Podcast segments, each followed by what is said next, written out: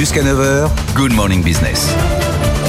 Il est 7h20. Quelles conséquences, notamment pour la tech française? Nous sommes avec Augustin Seyer, cofondateur et directeur général d'OVNI Capital. Bonjour. Bonjour. Alors, on le voit, la tech américaine est sans doute menacée dans son financement parce qu'une des grosses banques euh, euh, disparaît et que forcément, il va y avoir beaucoup plus de prudence. Est-ce que vous avez redouté une contagion sur l'écosystème français ou est-ce que, comme Bruno Le Maire, vous dites dans de panique?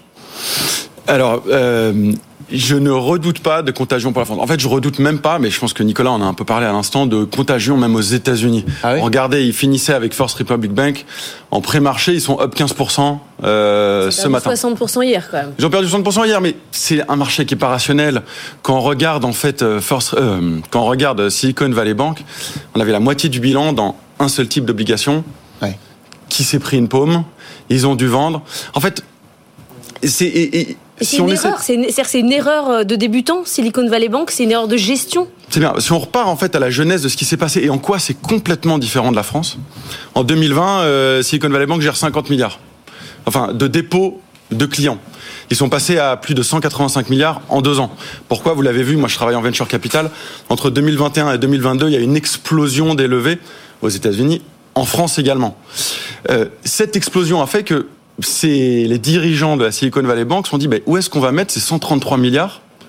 Là maintenant Et au lieu de le mettre dans des bons du trésor de 3-4 mois, ils l'ont mis dans des bons du trésor de, de deux ans, je crois. Ouais, c'est ça. Et donc en fait, c'est assez simple. Le concept d'obligation, si les taux d'intérêt montent, évidemment que pour que ces obligations soient intéressantes, il faut baisser le prix. En France, et je reviens là-dessus, pourquoi le, le, les, les, les, dépôts sont passés de 50 à 183 milliards?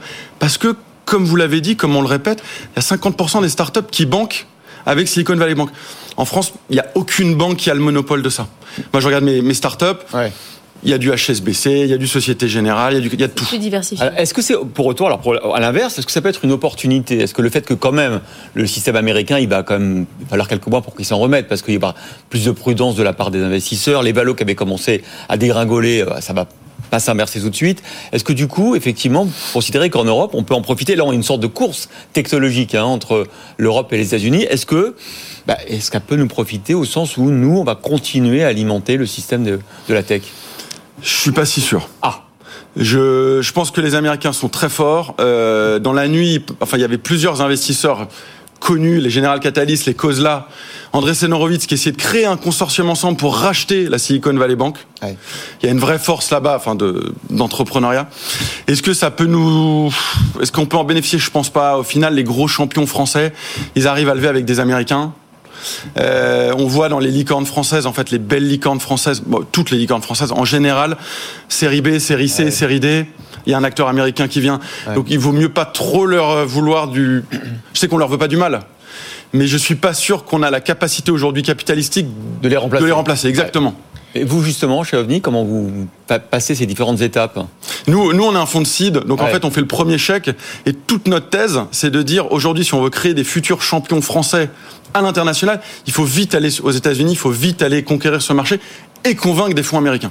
Mais je pense, les faillites bancaires depuis 2008, je crois qu'il n'y en a eu aucune où les dépôts ont été affectés à 100%. D'accord, mais hier, on avait euh, le euh. patron de Partech euh, sur cette antenne dans Good Evening Business. Je vous invite à aller l'écouter en replay. Il disait quand même le week-end a été très difficile. Vendredi, on a eu très chaud, notamment parce que lui, il a des boîtes qui sont, dans lesquelles il a investi, qui sont aussi financées par Silicon Valley Bank. Il peut y avoir un effet domino par les entreprises dans lesquelles vous êtes investi. Non, parce qu'aujourd'hui, la FDIC a dit que de toute façon, ils allaient, il, y a les 250 000 euh, dollars de protection, mais ils vont aussi faire une avance. Ils vont aussi faire une avance sur asset. En fait, qu'est-ce qui se passe dans une faillite de banque? En fait, la FDIC donne ces 250 000 parce qu'elle a cette réserve, et petit à petit, elle vend des assets pour pouvoir rendre l'argent bah, 250 000, c'était la panique quand même. Hein. C'est la panique parce que c'est vrai. derrière. 250 000, je vois, moi j'ai des sociétés qui brûlent 250 000 par, par mois. Donc euh, c'est vrai que ça aurait été compliqué. Mais en fait, ce qu'ils ont fait, ils ont bien compris qu'il y avait des millions de jobs qui étaient dépendants des, des, des dépôts dans ces banques. Et le DSI a dit dimanche soir, non mais vous inquiétez pas, dès lundi matin, vous n'aurez pas 250 000, vous aurez une avance jusqu'à 50 à 60% du cash que vous avez en banque. Ça, ça sauvegarde 99% euh, des boîtes. Mais Augustin Seyer, on a envie de vous suivre sur cet optimisme, sauf que les gens qui sont sur les marchés financiers hier, ils sont pas plus bêtes que, vous. Donc euh, ils ont fait quand même chuter les banques de 6-7%. Pourquoi? Si le marché était rationnel, ça saurait. Et il n'y aurait pas de hedge fund. Mais en fait, pour moi, le marché n'est pas rationnel. Et c'est là où il y a des gens qui gagnent de l'argent là-dessus. Silicon Valley Bank, il y avait 80 000, il y avait plus de la moitié de son bilan dans un type d'obligation, le 2 ans américain, qui était à 1,5% quand ils l'ont acheté. Quand le taux d'intérêt monte, qu'est-ce qui se passe en fait? Ah Quand ils ont acheté... Ils ont besoin de vendre avant l'échéance, évidemment, ça baisse. Oui, oui, non, quand ils ont acheté à 100 dollars, euh, à, 1 dollar, euh, c'est 1 dollar l'obligation, et qu'en fait le taux monte, en fait, s'ils doivent le revendre aujourd'hui, ils le revendent à 99 centimes sur l'euro, euh, sur le dollar, 90 centimes, 87 centimes. Et ce qui se passe en fait de manière macro, c'est là où il y a peut-être un un enjeu, c'est que vous l'avez vu dans les dépôts de la banque, ils ont ils n'ont pas cessé de, monter entre 2020 et 2022. Depuis 2022, le concept du venture capital, c'est quoi? C'est de brûler du cash. Hmm. pour créer ce monopole créatif. Et en fait, depuis un an, ces sociétés retirent du cash. Retirent mais Vous êtes très rationnel, mais vous l'avez dit vous-même, les marchés ne sont pas rationnels. Donc du coup, à la fin, ça fait quoi ça? Ça fait, ça fait des c'est les fous qui gagnent. ouais, ça fait des opportunités de financement magiques, ça fait des producteurs Netflix qui se, qui se, qui sont très contents parce qu'ils vont faire un documentaire sur euh, SVB, mais surtout sur les gens qui vont parier qu'en fait, aujourd'hui, cette réaction hier sur les banques n'est pas forcément rationnelle. Bon, mais en même temps, ça peut entraîner parfois l'irrationalité, comme le, ça peut être un marché de fous, et parfois c'est les fous qui gagnent.